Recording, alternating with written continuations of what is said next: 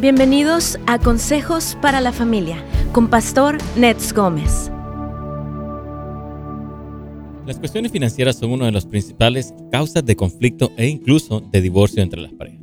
El aprender a establecer un acuerdo en esta área es un gran paso para que el matrimonio crezca y se fortalezca con el paso de los años. Existe una serie de lineamientos que Dios ha establecido en su palabra a través de los cuales podemos experimentar en plenitud y bendición también en esta área. Sí, amigos, las estadísticas indican que si una persona está casada se encuentra mejor financieramente debido a que dos comparten los gastos y las responsabilidades de una casa. Muchas de las parejas jóvenes que se casan jamás han considerado los asuntos financieros en sus planes matrimoniales y traspasan todos los principios fundamentales para triunfar en esta área. Hoy vamos a empezar a hablar de los peligros financieros en el matrimonio y cómo evitarlos.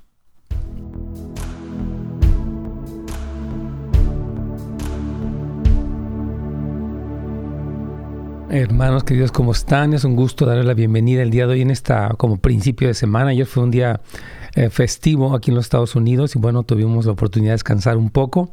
Así que, bueno, ya estamos de regreso el día de hoy con este tema y yo creo que va a tomar dos, por lo menos dos eh, días donde vamos a estar hablando acerca de los peligros financieros.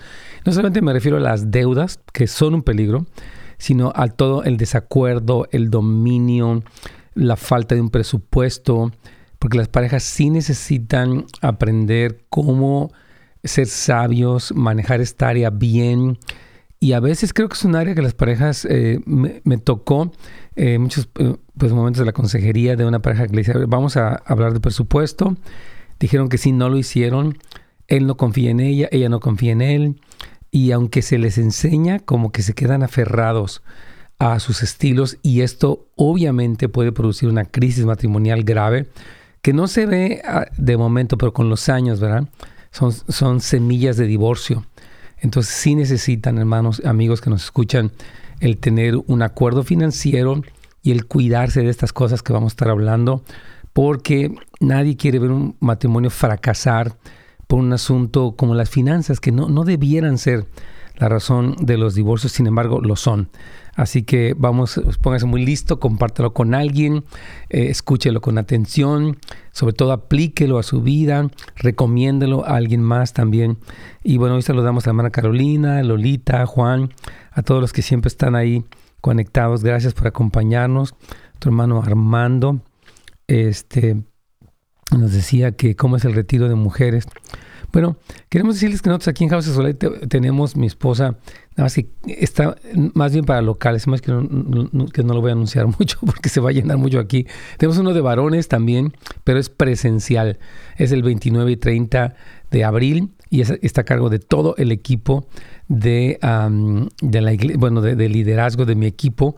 Ellos son tremendos hombres de Dios, experimentados, predicadores, ministran, fluyen tremendamente. Entonces sí, 29.30 y puede ir a casasdeluz.la para obtener información acerca de estos eventos que se aproximan. Eh, en este caso es viernes y sábados, un evento donde se profundiza en la enseñanza, hay mucho tiempo de ministración, de adoración. Es un evento muy especial, la verdad. Dios ha utilizado eh, en nuestra iglesia y en muchas iglesias también eh, lo que es estos retiros de sanidad interior, porque Dios se encuentra con estos varones o con las mujeres o los jóvenes, quien sea, y trae la verdad sanidad, libertad, revelación, unidad, conexión.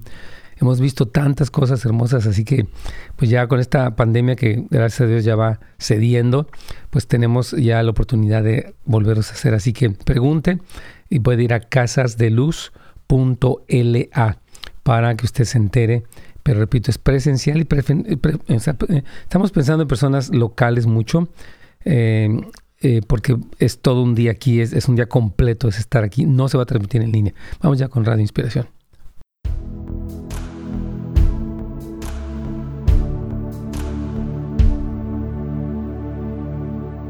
¿cómo estás? Buenos días. Carlitos, ¿cómo te va? ¿Bien? Muy bien, Pastor, gracias. ¿Qué tal descansaste? Bueno, no, tanto, ¿verdad? Porque dicen que trabajaste, pero qué bueno que, bueno, por lo menos un poquito has de, haber descansado. Y bueno, hermanos, los saludamos. Aquí estamos en este principio de semana. Los que nos ven de otros países, obviamente, pues no tienen, eh, no tuvieron un día festivo ayer. Nosotros lo tuvimos. Y bueno, ya estamos aquí reiniciando nuestros programas. Y sí, hemos visto que este asunto de las finanzas, Caritos, ha sido un, un problema serio.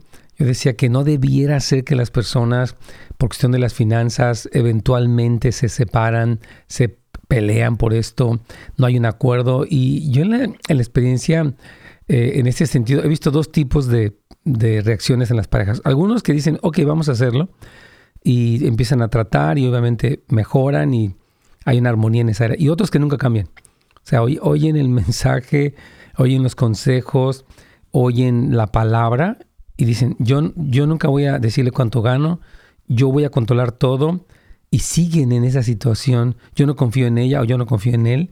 Y ahí se quedan, Carlitos. ¿Qué te parece? Sí, yo he visto eso también, pastor. Es una, una dinámica bien, eh, bien fuerte dentro de los matrimonios cuando vienen con conflictos, ¿no? Desde sus pasados, ¿no? Ellos traen cosas que realmente quizás no pudieron resolver y traen un, tal vez un amor al dinero. Sí. O vienen con ideas de que, bueno, yo sufrí mucho, ahora yo tengo que darme gustos y no le importa a la otra pareja. Sí. Entonces, sí, es un conflicto grande. Efectivamente. Yo creo que precisamente las personas que están en vías de casarse, es muy importante un curso prematrimonial donde se hable específicamente del asunto de las finanzas, cómo se van a manejar, cuánto ganan, cómo, por ejemplo, qué papel tienen los familia, la familia extendida, qué presupuesto van a utilizar para, bueno, tantas cosas, por ejemplo, van a diezmar, van a ofrendar, este, toda esta cuestión es muy importante. Si su pareja dice, no, este es mi dinero, yo lo voy a manejar, porque pues esta es mi vida, yo me lo gané, yo no tengo que rendirle cuentas a nadie de nada, este, yo, yo así soy, y ella que pague lo que puede, y yo, yo pago lo que es esta parte mía y ya no hay más. Y todo eso, decir, díganlo antes, y yo digo, mejor no se case. Si alguien tiene una perspectiva egoísta o equivocada o machista o feminista de las finanzas y no están en un acuerdo, no se casen, porque esta situación puede ser muy, muy grave, muy, este, o sea, la familia puede resquebrajarse por cosas así y no es correcto. Así que vamos a empezar con los peligros entonces financieros. Número uno es el no respetar la perspectiva y las opiniones financieras de la pareja. Siempre por lo general, Carlitos, hay, hay dos criterios en cuanto a cómo se manejan las finanzas. Uno de los miembros de la pareja es más conservador o más, algunos dicen tacaño, pero no que sea o sea, le gusta más ahorrar. Y otro de los miembros de la pareja es más como generoso o desprendido algunos le llaman despilfarrador. Entonces creo que hay que entender que hay algo bueno o mucho de bueno en los dos lados, ¿verdad? Entonces ahí es donde las personas deben entender, bueno, por ejemplo, en lo personal a mí me gusta mucho dar, ¿no? Dar así, ¿no? Que una ofrenda a alguien, o un regalo generoso o lo que sea. Y mi esposa también es generosa, pero ella tiene, obviamente como muy consciente del presupuesto y dice, ¿sabes qué? Pues no podemos dar, dar, dar tanto, ¿verdad? Entonces como que aprendemos, ¿no?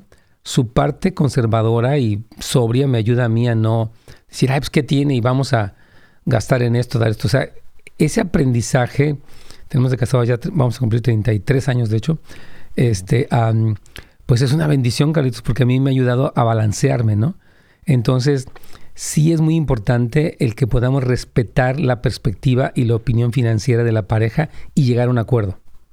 Man, e, eso es importante. Yo, yo aprendí mucho y sigo aprendiendo, ¿no? Con respecto a la finanzas, ¿no? A mí me gusta siempre este, llevar el presupuesto, mantener siempre las cosas al día, ¿no? Entonces, pero también eh, la otra parte de mi esposa, ¿no? O sea, el aporte, como tú dices, lo que ella dice también es importante, ¿no? O sea, ella también le gusta ahorrar y todas estas cosas. Entonces, yo creo que e, eso es lo que, cuando llegamos a un acuerdo y podemos llevar esto, es importante. Y como tú lo decías, ¿no? En los prematrimoniales es algo importante. Se habla de, cinco puntos importantes, ¿no? Acerca de la comunicación, el sexo, ¿verdad? Los suegros, las finanzas, es una de las cosas y el trabajo. Son cosas importantes que eh, se tienen que tratar. Sí, y llegaron, y de una vez, hablen claro, hermano, sobre todo en un curso prematrimonial, digamos, bueno, yo pienso así y expónganlo todo para que uno sepa a qué le está tirando, la verdad. Entonces, este, permítame decirle que la mayoría de nosotros vemos el dinero de una manera diferente de cómo nuestro cónyuge lo concibe. Asumimos que, bueno, este es un billete de un dólar y que todos lo vemos igual, pero en realidad no es así. la forma en la que manejamos el dinero se basa en la forma como lo vemos, lo cual significa que en cada uno eh, lo concibe de manera distinta. Yo, por ejemplo, pienso que las parejas, Carlitos, que aprenden, por ejemplo, a acordar, llegan a unas finanzas más sanas. Por ejemplo, lo vamos a hablar después de no endeudarse, de no hacer gastos desmedidos en cosas innecesarias, de medirse, pero a la vez ser generosos. Hay personas que son muy tacañas con su pareja, olvídate, no le dan nada. Es una especie de violencia financiera, ¿verdad? Donde no te voy a dar ni un quinto porque te quiero bajo mi control y, es parte de mi crueldad hacia ti. Entonces, esto es horrible. Y, yo creo que es tan bueno poder eh, sembrar un ambiente de generosidad, de que sabes que si te gusta eso, pues claro, cómpratelo un vestido, unos zapatos, lo que sea. Eh, claro, y cuando ya sentimos, sabes que creo que esta, esta vez ya, pues nuestro presupuesto está limitado y tal vez tienes que esperarte. Mi, mi esposa me dice, sabes que tal vez esto no, y digo, tienes razón, ¿verdad? Entonces tenemos que aprender a escucharnos, ¿verdad? Porque tenemos una percepción diferente, ¿no? En una investigación reciente realizada por la Universidad de Minnesota, se encontró que existen cuatro formas básicas en las que la gente ve el dinero y cuando comprendemos nuestro lenguaje propio y el de nuestra pareja, nos ayuda a hablar de los asuntos del dinero y respetarnos mutuamente. Por favor, es bien importante. Entonces, número uno sería el impulsor. Para este tipo de personas el dinero significa éxito. Lo protege contra el sentido de incompetencia, entre más dinero tiene, más cómodo se sienten. En otras palabras, para algunas personas el dinero tiene que ver con su autoestima. Ahora bien, para cada lenguaje monetario existe un problema y no es tanto que sea malo o bueno, sino que para algunas personas el dinero representaría lo hice bien, estoy teniendo éxito. Creo que es importante esto. Voy a explicarles a qué me refiero. Si bien es cierto que el dinero pues, es una bendición, obviamente, ¿verdad? De alguna manera tenemos que tener una perspectiva, porque Cristo dijo, la vida del hombre no consiste en la abundancia de los bienes que posee. Hebreos capítulo 13 dice, estén contentos con lo que tienen. También dice, gran ganancia es la piedad acompañada de contentamiento. Dice, y, Pablo también habla en 1 Timoteo capítulo 6 acerca de los que fueron seducidos por el amor al dinero y etcétera. Entonces, sí es verdad que el dinero tiene una valor más allá de lo netamente monetario. Este, hay algo, otros valores, ¿no? Como que representa el sentido de éxito o de fracaso. Entonces, ok, sí, de alguna manera habla de eso, pero hay que tener como un poco más de sobriedad y entender, bueno, por ejemplo, yo no quiero que mi esposa viva en escasez, no quiero que se sienta tan limitada, está bien que ahorremos, está bien que tengamos ideas de, no sé, de presupuestos y cosas, pero también quiero que ella tenga un margen donde pueda disfrutar de la bendición que Dios nos ha dado. Vamos a continuar hablando esto después de la pausa.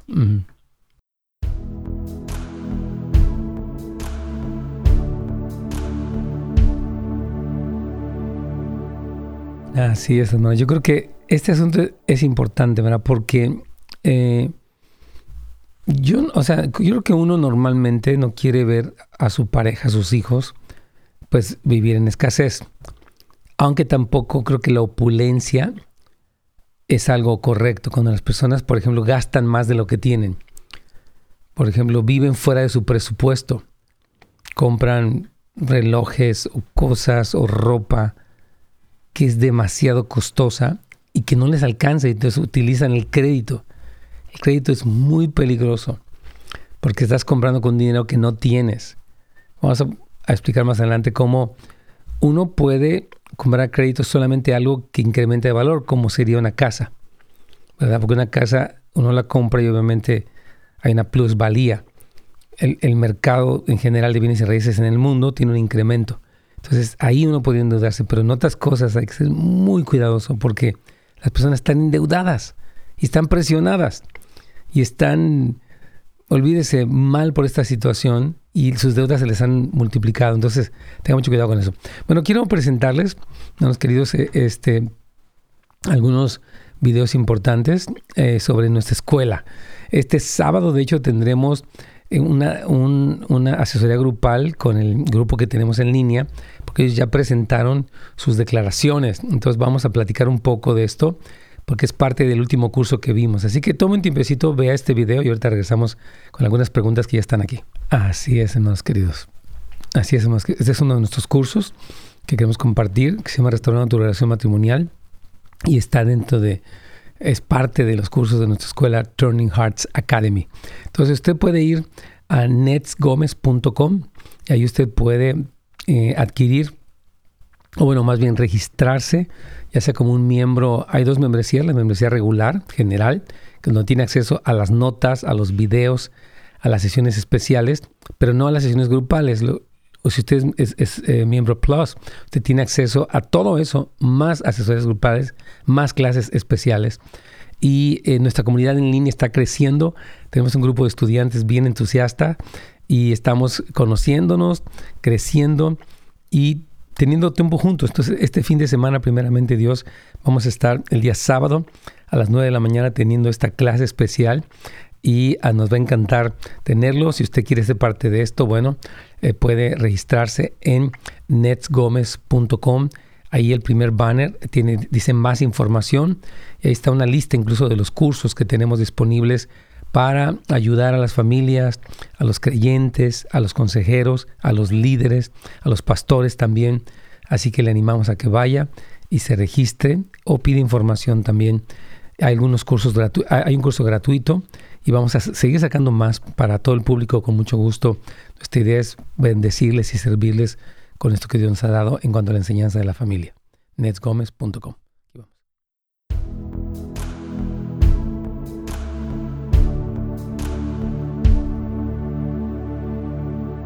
Sí, Miguel, aquí estamos.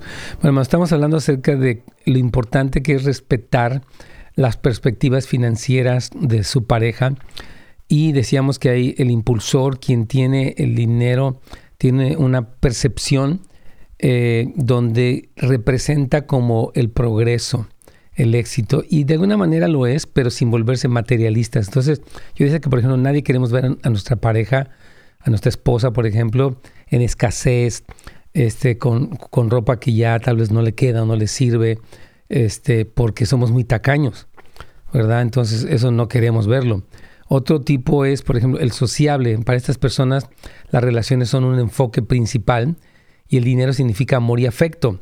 La falta de dinero significa perder la habilidad de expresar amor y eh, piensan, entre más puedo mostrarle amor a la gente, más le doy. Y ese yo creo que un poco mi, estilo. A mí me gusta dar a las personas. Pero aquí tenemos una pregunta, Carlitos. Dice esta persona, pastor, tengo 30 años y quisiera un día proveerle un hogar a mi familia futura él tiene 30 años de edad. Mi hermana me pidió ayuda en ser un cosigner para que ella pueda sacar un préstamo de gran cantidad. ¿Cómo me puede afectar esto? Miren, yo creo, la Biblia tiene muchas prevenciones en cuanto a ser fiadores. Dice aquí en Proverbios capítulo 11, eh, versículo 15, ah, es peligroso dar garantía por la deuda de un desconocido, es más seguro no ser fiador de nadie. Wow, hay, varios versículos ahí que en, Proverbios que hablan específicamente de salir por fiador. Dice, hijo mío, si salieres fiador por tu amigo, si has empeñado tu palabra a un extraño, dice, si, te has enlazado las palabras de tu boca, dice, haz esto, líbrate.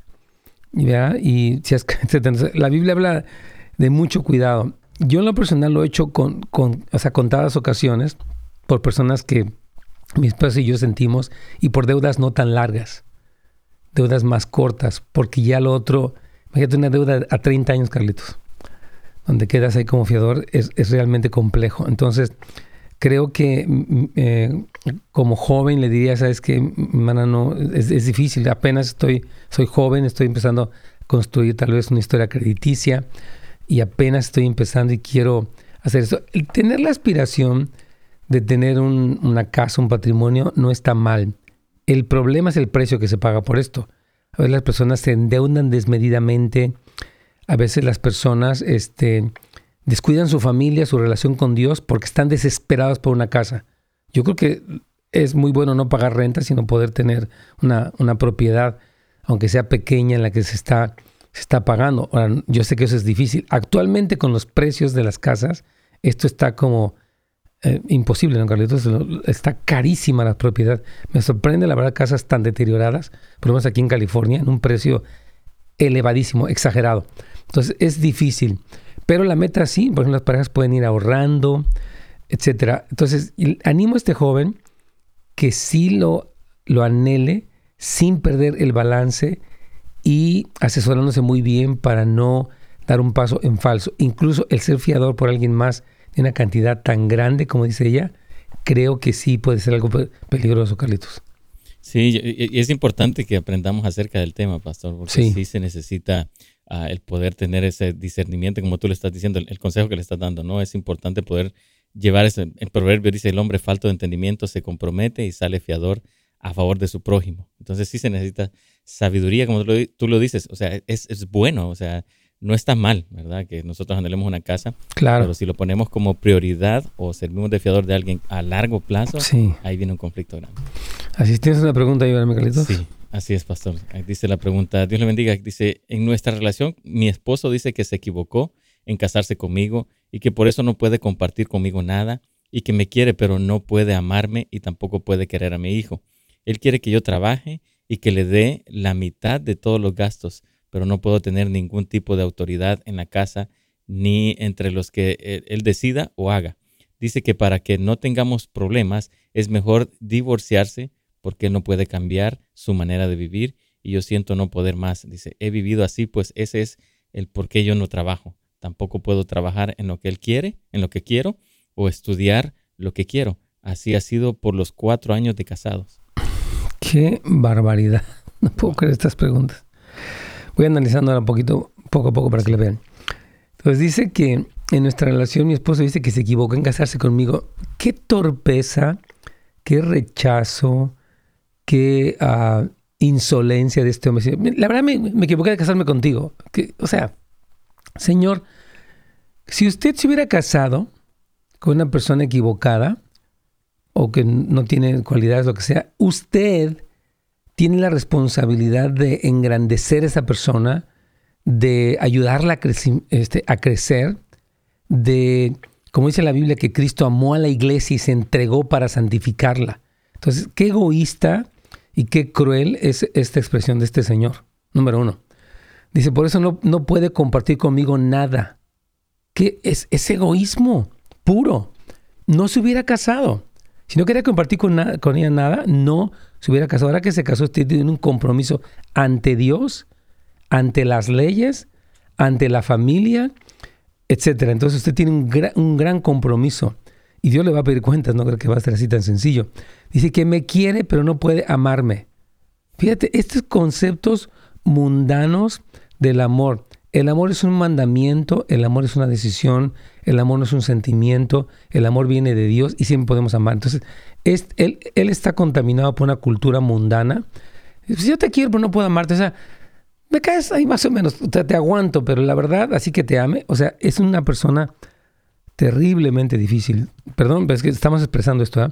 Dice que tampoco puede querer a su hijo. O sea, imagino que ella cuando se casó ya, traía el hijo, pero dijo, si no lo quería, ¿para qué se casó con ella? Yo creo que fue un, bueno, fue un error el no haber visto esto antes. Ya que están ahí, pues hay que triunfar. Ahora dice que él quiere que él trabaje y que le dé la mitad de todos los gastos, pero no puedo tener ningún tipo de autoridad en la casa ni en lo que él decida o él haga. O sea, yo voy a ser el mandamás. Tú vas a darme dinero a mí y yo tengo, es un machismo increíble. Dice que para que no tengamos problemas es mejor divorciarse.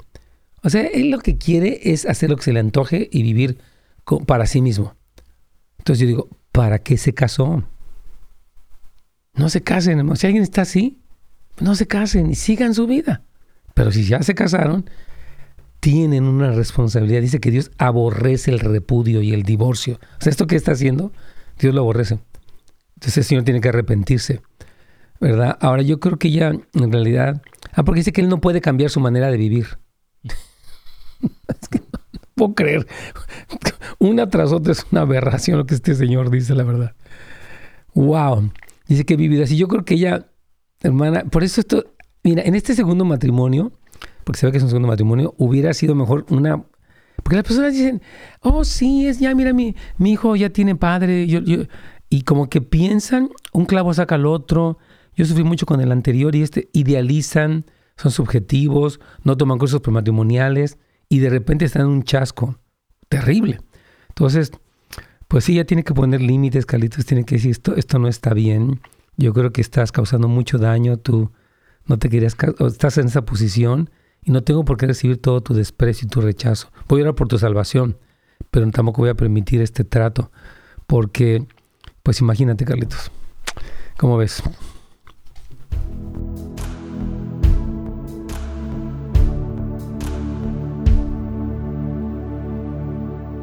Miren, nosotros lo vemos, yo mucho en los, en los, en los medios masivos, ¿no? Que se va a casar fulano con fulana, ¿no? Iban a gastar millones, bueno, no sé, miles de dólares en una fiesta y en un vestido y en un anillo de compromiso y, piensan en el despliegue de excentricismo o de lujo, pero no piensan en el matrimonio.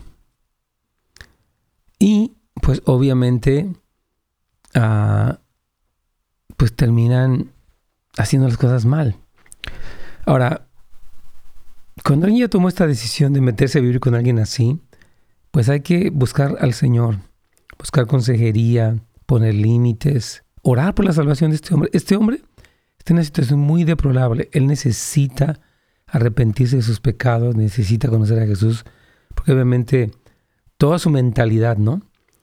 Eh, es terrible. Pero yo el primer problema que yo veo aquí, hermana querida, es, y yo lo digo no para ella, porque ella ya está ahí, pero los demás que están en noviazgos, en segundos matrimonios o están en estas relaciones.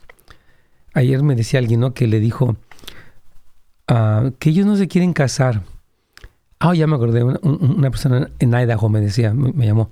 Me decía, es que aquí las personas dicen que con que ellos hagan un pacto en su, ahí en su casa, ellos solos, ese es su matrimonio que dónde está en la Biblia lo de las bodas. Digo, pues están las bodas del Cordero. Que ellos, que, que en esa iglesia no se casan, que ellos nomás eh, ahí, ahí hacen un oran y ya. Hermanos, no puede ser, esto no puede ser. Necesitamos entrar en el orden de Dios, honrar a Dios para bien de nosotros mismos, para su gloria en primer lugar, pero en segundo lugar para nosotros mismos. Cuando hacemos cosas a la manera de Dios, nos va bien. Cuando un hombre entiende su papel, me voy a casar para entregarme a mi esposa, para engrandecer eh, como Cristo lo hizo con la iglesia, cuidarla, sustentarla, eh, alimentarla, embellecerla. Y la mujer para apoyar a, a mi esposo, para poner mis dones a favor de la familia. Todo eso. Eso es el matrimonio. Ahora alguien no quiere eso. Tienen deseos y pasiones desordenadas, no se casen. Y tampoco tengan relaciones sexuales porque el problema es que hay demasiada perversión, eh, este, destrucción, enfermedades venéreas, embarazos no deseados, eh, personas viviendo en, o sea, en unión libre, que no se han casado y tienen hijos, luego se separan. Estamos causando mucha destrucción, hermanos. Todo este crisis, este fenómeno social que estamos viendo de la crisis en la identidad, la crisis en las drogas, la crisis en los opioides, la crisis en las prisiones, tiene su raíz ahí en la familia. De verdad, yo sé que los medios masivos están como están, pero las familias tienen mucha responsabilidad en eso. Así que volvamos al camino, por favor, hermanos queridos, y a la sensatez. Aquí vamos.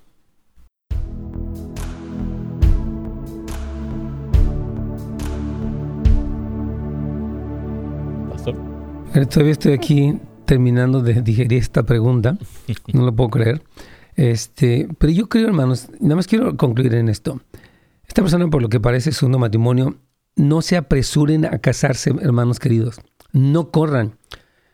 Porque hay muchas veces que se toman, especialmente segundos, terceros matrimonios, cosa que es el porcentaje de fracaso es más alto. Está comprobado, no lo digo yo, lo dicen las estadísticas seculares. Y obviamente también pasa dentro de la iglesia. Entonces necesitan tener muy sobria las cosas, pensar con mucha sensatez, porque estas cosas pueden, no todos terminan mal, pero hay que saber con quién se está metiendo. Ahora, ya, cuando están ahí en esa situación, tienen que seguir el consejo bíblico, ok, Señor, voy a empezar por mi propia sanidad, mi propia integridad, mi propia uh, vencer la codependencia y empezar a marcar límites, a orar por la salvación de otra persona, o sea, tratar de tener la mejor respuesta aún en el, en el peor de los casos que se encuentren.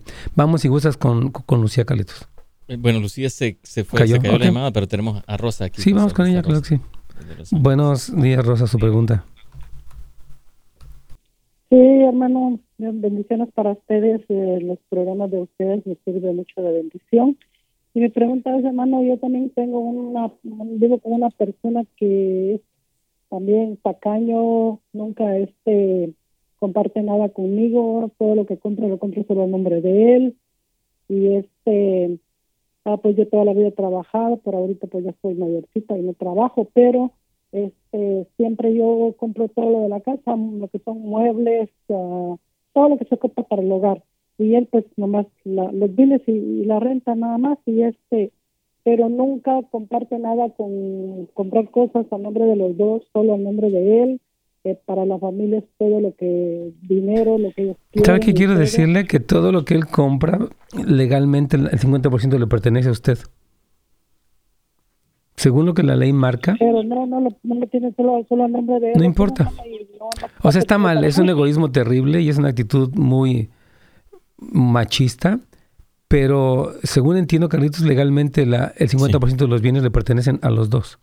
Exacto. Porque el matrimonio es así.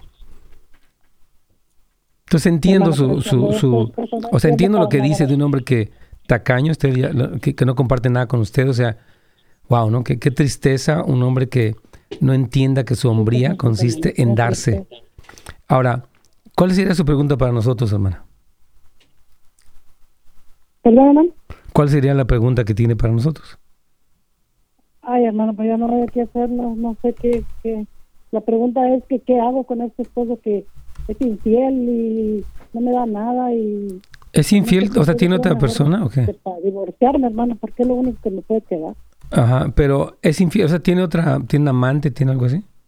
Hermano, yo quiero morirme en paz, ya no quiero quitarme la Por eso, pero él tiene un amante. Tiene un amante porque dice que es infiel. Sí, es de todo, tiene de todo, hermano. De todo, de todo. ¿Y por qué no le ha puesto un límite, Mana Rosita? Fíjese, hermano, que este, no, este, no entiendo las cosas. No, no, no, pero es que para el límite usted no tiene que pedirle, usted le explica, le dice, ok, fulano de tal, quiero explicarte que la manera en la que tú vives, como si fueras soltero, este, y con tus infidelidades, es intolerable. Yo no puedo seguir contigo así. Entonces, este, uh, vamos a tener que separarnos. O escoge tu vida con tus amantes o tu vida con tu esposa. Es una decisión que yo no puedo cambiar, yo no puedo ni forzarte ni nada. Si dice, no, pues yo, las quiero más a ellas, tú no me importas, entonces usted puede guardar su distancia y yo oraría por la salvación, o sea, le recomiendo que ore, porque este hombre va a llevar una gran condenación en muchos aspectos si no se arrepiente. Ahí, eh, mire, la Biblia, la Biblia dice que la paga del pecado es muerte, o sea, hay consecuencias que caen en la vida de las personas. No es que uno quiera desearles el mal, pero la Biblia habla de las consecuencias del pecado. Entonces él va a llevar castigo por eso, sino oramos que se arrepiente y recapacite, ¿verdad? Pero mientras tanto usted eh, eh, necesita enfrentarlo, ponerle un límite. El límite, si él no lo entiende o no, usted va a tomar una decisión por su propia bienestar e integridad personal. Decir, yo no puedo seguir contigo así. Entonces, eh, si él puede decir, yo no entiendo nada y no me interesa, decir, bueno, pero yo ya te expliqué, ¿verdad? Usted necesita tomar una clase de codependencia, porque muchas personas piensan, le aguanto todo y me divorcio de él. No, así no es. Tengo que ponerle límites a él y ver cómo puede ser que reaccione. Hay casos donde hombres así de crueles, de egoístas, insensibles, han reaccionado y decir, bueno, ¿cómo voy a perder a mi esposa? Estoy loco. Entonces puede ser que Dios haga recapacitar a un hombre así. Y cuando él demuestre que se arrepintió, pues puede ser que se, que se restablezca la relación. Pero usted necesita responder bien, hermana Rosa. ¿Me está entendiendo? Hermana, que no cumple nada. No, por eso. ahorita no se trata, hermana querida, de que nos sigamos quejando de él. Yo le quiero recomendar que tome un curso de codependencia o que vaya para nuestro programa, Carlitos, de Tenemos Casa de Restauración, para que usted sepa, porque ahorita podemos hablar de su esposo, nos quedan de programa de seis minutos, pero no es el punto. Queremos hablar de usted, de la forma en la que usted reacciona, de qué es lo que Dios le dice que haga de qué es lo correcto. Sí, hermano, yo, no sé qué hacer, pero... Por eso, pero ya le dije qué hacer. Le acabo de decir en este momento qué hacer. ¿Se acuerda o no se acuerda? ¿Qué le dije que hiciera, mi hermana querida? Ay, hermana, ahorita estoy tan fuera Exacto. de, de que estoy Sí, no, atendería. es que tal vez no está pensando en su problema y en su pregunta, pero escuche, mire, yo le decía, usted necesita atenderse, necesita usted sanarse y necesita confrontarlo, o sea, ponerle límites y tomar una decisión, porque está demasiado como viciada o enajenada esta situación y necesita usted estar sobria para poderle poner un alto en amor, aunque él esté mal, usted puede reaccionar en amor pensando que él puede arrepentirse. Si él no se arrepiente, bueno, ya habrá otras decisiones más drásticas, pues usted necesita vencer su codependencia y reaccionar sanamente frente a un hombre tan disfuncional.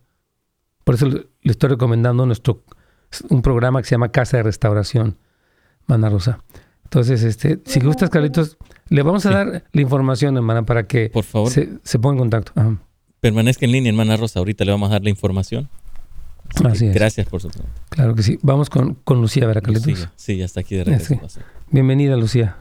Sí, ah, solamente quería preguntar si yo eh, es conformismo o es por dependencia, porque igual pues yo ya tengo 17 años de casada y él siempre ha sabido llevar este las finanzas y, y yo no tengo pues, ¿cómo se dice? Am, acceso pues a las cuentas ni nada de eso, pero eh, no me restringe eh, más bien sí me dice no gastes tanto de más eh, a, a todo el tiempo es puro tarjeta de crédito pero siempre me ponía un límite. Y ahorita pues ya ahora ya me dice no gaste la tarjeta de crédito te voy a dar este lo de la que me dan lo de una renta de la renta. Y este y eso nada más tienes que gastar pero digo yo bueno si no me alcanza para la gasolina yo le voy a poner con la tarjeta de crédito. Yo me imagino que está bien no Sí, es correcto. Es que lo que necesitan es tener como un acuerdo financiero, porque dice usted que él ha sabido llevar las finanzas, quiere decir que lo ha llevado, bueno, porque usted menciona bien. Entonces, hay que hablarle de esto. Mira, es como honrarlo en su posición, porque hay gente, de repente uno de los dos de la pareja, bueno, pasa mucho, como el caso de Carlos y otros, por ejemplo, el hombre la maneja bien, no está mal, pero hay, hay que incluir a la pareja en las decisiones. Vamos a una pausa y ahorita platicamos con usted, Lucía, para continuar.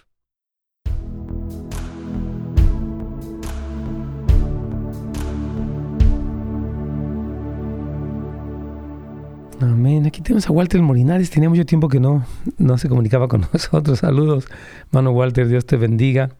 Este, ya tenía rato, al principio nos escribía mucho, de repente, bueno, yo sé que las personas entran a trabajar o, o están ocupadas y no pueden, pero nos da gusto mm, que regresen algunos de ustedes y nos saluden.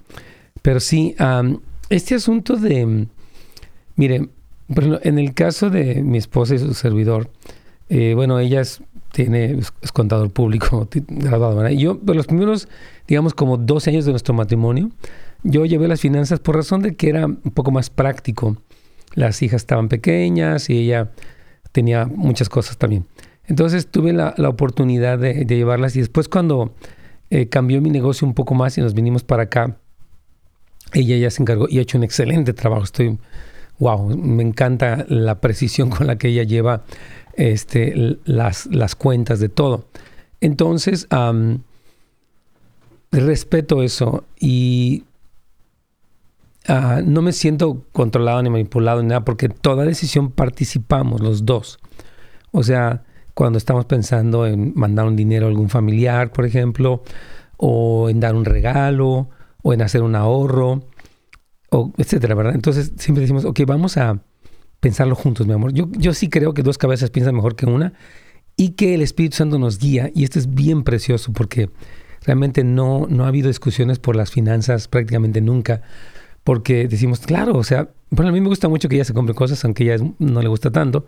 Y ella también es muy así conmigo, de que, ah, pues cómprate el pantalón o cómprate esto, ¿no? Entonces hemos aprendido como a disfrutar el ser generosos uno con el otro. Y es muy, muy, la verdad es muy precioso eso porque nos sentimos como muy honrados. O sea, ella me honra y yo también creo que la honro a ella. Este, y eso es muy bueno. Que dice aquí nuestro hermano mm, Luis, así era yo antes, pastor. Exigía mucho y aportaba poco, pero cuando realmente la palabra de Dios penetró en mi corazón y entendí la voluntad de Dios en mi vida, entonces todo cambió. mi entorno y ahora estoy al tanto de las necesidades de mi esposa y mis hijos y la familia de mi esposa y vivimos bendecidos. Bien. Aplausísimo para nuestro querido hermano Luis Mata. De hecho, te voy a compartir tu testimonio, hermano Luis, para que otros varones les caiga el 20. En buena onda. O mujeres, quien quiera examinar. Dice que si nos ha estado escuchando Walter, Dios, primero lo visito. Ándale, va a ser un gusto verte, mi querido Walter. Ella antes era, venía y todo, no sé, está ocupado tal vez, pero un gusto recontactarte, mi querido Walter Molinares. También está nuestro hermano José Bonilla, que siempre está súper al tanto. Dice mi pastor, hace, eh, buenos días pastores, mi pastor hace años atrás comenzó a educarnos en las finanzas, tanto en el hogar como en los negocios, y trajo a mentores en el ámbito financiero y nos ha cambiado nuestra vida como familia, como proveedores y administradores. Eh, y ponemos a Dios primero. Hay muchos testimonios, nos enseñan que como hombres descalificamos a nuestras esposas en el trabajo del hogar. Más que verlas como esposas, las vemos como las criadas con beneficio, a donde decimos ella no trabaja, pero queremos una casa limpia, comida y la atención a los hijos. Pero también decía que la mujer muchas veces no se quieren involucrar. Completamente de acuerdo. Súper bien.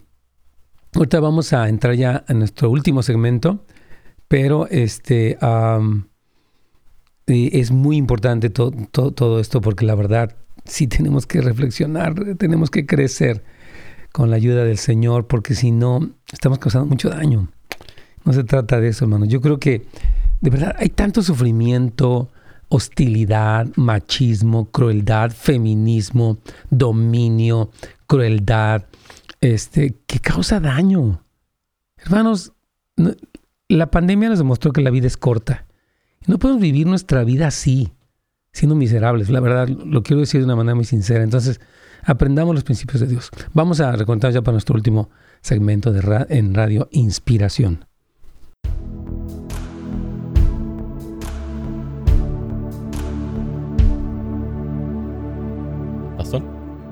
Sí, Miguel, aquí vamos. Está, está tremendo estas preguntas, estas cosas. Estamos con nuestra hermana Lucía. Lucía todavía, ¿verdad? Entonces ella nos estaba preguntando si es eh, conformismo o codependencia. Ella expresa que él, él, pues, por ejemplo, él le dice que, bueno, nos dice que él ha sabido llevar las finanzas, pero que no tiene acceso a las cuentas.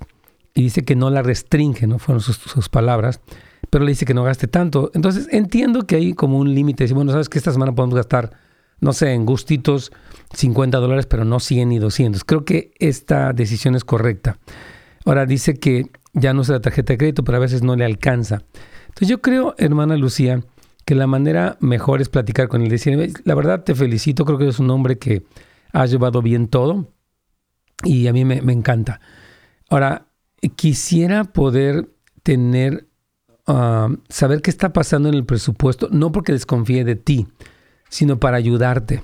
Creo que es muy importante poderte ayudar, eh, darte una retroalimentación o aportar para poder mejorar. ese sería el primero. Que usted le dijera, no que desconfío de ti, no que me siento codependiente, que quiero ayudarte, es lo primero. Y lo segundo, por ejemplo, decir, yo pongo un ejemplo, me pasa que a veces no me alcanza para la gasolina, entonces uso la tarjeta de crédito, pero no me quiero sentir como tu hija, me quiero sentir como tu esposa, entonces yo puedo entender cuando no hay, pues no hay. O sea, quiero respetarte y quiero que crezcamos en esta área, ¿me explico? Entonces, le animaría a, que tuviera una plática amistosa, invitándole a, crecer juntos en eso para que se diera un buen diálogo. ¿Me está entendiendo lo que estoy tratando de decir, Lucía? Sí. Excelente. Sí, sí, sí, porque como la idea es decir, bueno, vamos bien, pero quiero no sentirme la hija que me das mi domingo y me lo gasto, quiero sentir la esposa que tengo parte, no porque yo quiera controlar, sino porque me pasan cosas como la gasolina y no quiero, pues obviamente rebasar un límite de algo que no, que no alcanza. Pero si no sé si no alcanza porque no sé nuestro presupuesto. Pues de hecho siempre le, he dicho, eh, no me trates como tu hija, es. Ya. Hay un poquitito eso. ¿Qué edad tiene él y qué edad tiene usted? ¿Cuántos años tiene? ¿Cuántos años tiene? 40, yo tengo, voy para 42 y él tiene, ah, perdón, va para 60. Ya sabía. Sí, sí, sí, ve eso. Sí, es un poquito como la trata como su hija. A ver, o sea, no me gastes mucho, chiquita. Ver, te voy a dar para tus chocolates, pero no, o sea, decirle, no, mira, mi amor, yo creo que lo mejor es que juntos podamos eh, en esta área crecer. O sea, sé que me amas, yo también te amo, pero no soy, exactamente no soy tu hija, soy tu esposa y quiero aportar mi creatividad para que sigamos mejor. De hecho, desde el principio, bueno, pues quiero también invitar a todas las mujeres a que sigan orando por sus esposos, porque él era muy diferente. Eh, con el tiempo, pues fue, yo pienso que Dios ha escuchado mis oraciones, Así ha cambiado, cambiado, sí. ha cambiado, entonces, ajá, sí, nada más en este detalle, pues ya me cambió ahora, el, ahora sí, la tarjeta de crédito no la uso, pero sí, pues, con este dinero que te dan de la renta, pues con eso debes de tener, pero digo, no me va a alcanzar. Sí, pero hable con él de una manera amistosa, invitándole para que puedan crecer. Dile, cree en mí. Soy joven, pero también tengo mucho que aportar. Y no, no desconfíes en mí porque puede verla como poco experimentada. Es que tú no sabes. Bueno, no sé, pero también tengo una intuición femenina y Dios me guía. Dios me la bendiga, hermana Lucía. Gracias por su pregunta. Se me hizo muy buena y esperemos que le sirva también a otras mujeres. Amén. Mira, aquí yo tengo un testimonio de un hermano, Carlitos. Dice lo siguiente. Me gustaría, eh, porque creo que es importante que lo digamos todos, incluidos los varones. Dice, así era yo antes, pastor. Exigía mucho y aportaba poco. Pero cuando realmente la palabra de Dios penetró en mi corazón y entendí la voluntad de Dios en mi vida, entonces todo cambió mi entorno y ahora estoy al tanto de las necesidades de mi esposa y mis hijos y la familia de mi esposa y vivimos bendecidos. Otro hermano aquí nos dice que, fíjate, dice, bueno, que en su iglesia les han dado instrucción y todo. Dice, hay muchos testimonios, ¿verdad? Gracias a Dios porque se pueden, se puede entregar una instrucción en este sentido. Dice, nos enseñaban que como hombres descalificamos a nuestras esposas en el trabajo del hogar. Más que verlas como esposas, las vemos como las criadas con beneficio, a donde decimos, ella no trabaja, pero no queremos una, perdón, pero queremos una casa limpia, comida y atención a los hijos. Pero también decía que la mujer muchas veces no se quieren involucrar. Entonces creo que sí, un reentrenamiento, una, un rendirse, yo creo, al Señor. Donde, mira, no soy yo el que manda, Dios es el, el rey de nuestro hogar, su palabra es lo que nos guía y así nos ponemos de acuerdo los dos para no dominar. Porque una cosa que vamos a hacer primero, este, pues mañana, Carlitos, es como el peligro del dominio en el dinero. Es que no está bien que las personas sean dominantes en el área financiera porque pierden mucho. Pierden mucho, por ejemplo, esto de que las personas se sienten como si fueran las hijas, ¿no? Como que no tienen parte y eso no es un matrimonio eh, sano ni maduro. Dice aquí, nuestro hermano también dice, lo más irónico es que aquellos que hablan de divorciarse por la mala administración, ni idea tienen de lo que hablan, porque van a terminar pagando más de lo que, de, lo que no están dando. Más abogados, separación de bienes, porque la mujer tiene el derecho al 50% de los bienes. Es lo que estábamos comentando.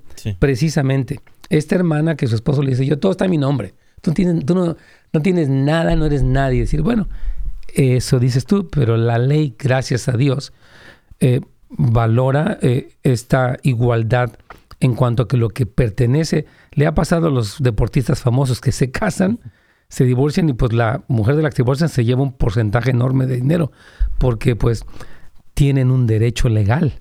Entonces sí, pero sí, sí yo creo que sí tenemos que cambiar hermanos porque si no nos sometemos al orden de Dios, el sufrimiento, el deterioro, hasta el divorcio, la destrucción de la familia. No queremos eso, Carlitos. Así es, pastor, es algo que necesitamos aprender, ¿no? Es importante, ¿no? Cuando vemos las cosas como mayordomos o como dueños, ¿no? Entonces es importante entender nuestro papel en el sacerdocio, ¿no? Del, matrimonio, pastor.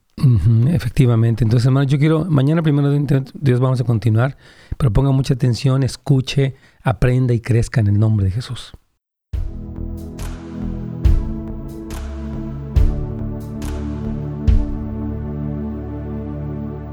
Así es, hermanos. Aquí les encargamos y está toda la programación de Reinspiración, gracias a Dios, que la puedan escuchar también, junto con toda la información que también eh, tenemos aquí en casasdeluz.la y también en netsgomez.com. Pero mañana continuaremos primeramente, Dios, con este tema importante. Escúchelo y crezca. Triunfe, hermano querido. Que le vaya muy bien con su familia, que sus finanzas prosperen, porque hace las cosas a la manera de Dios. Dios los bendiga a todos. Gracias por sintonizarnos. Para más información y otros programas, visite netsgomez.com.